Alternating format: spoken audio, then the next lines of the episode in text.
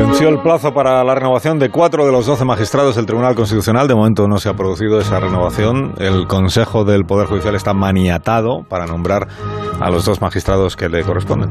Pregunto a Fernando Onega de qué le sirvió al Gobierno esta reforma legal que promovió para impedir nombramientos judiciales, más allá de para dejar al Supremo y al Constitucional en precario. Fernando, buenos días.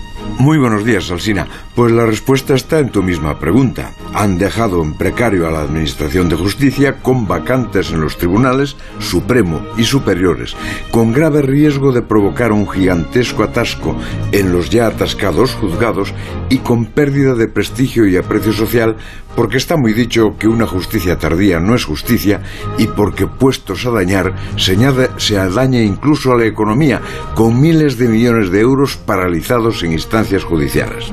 Es preciso recordar por qué empezó todo esto por la negativa del PP a cumplir un mandato constitucional de renovación del Consejo en tiempo y plazo predeterminados. A partir de ahí, todo fueron desvaríos.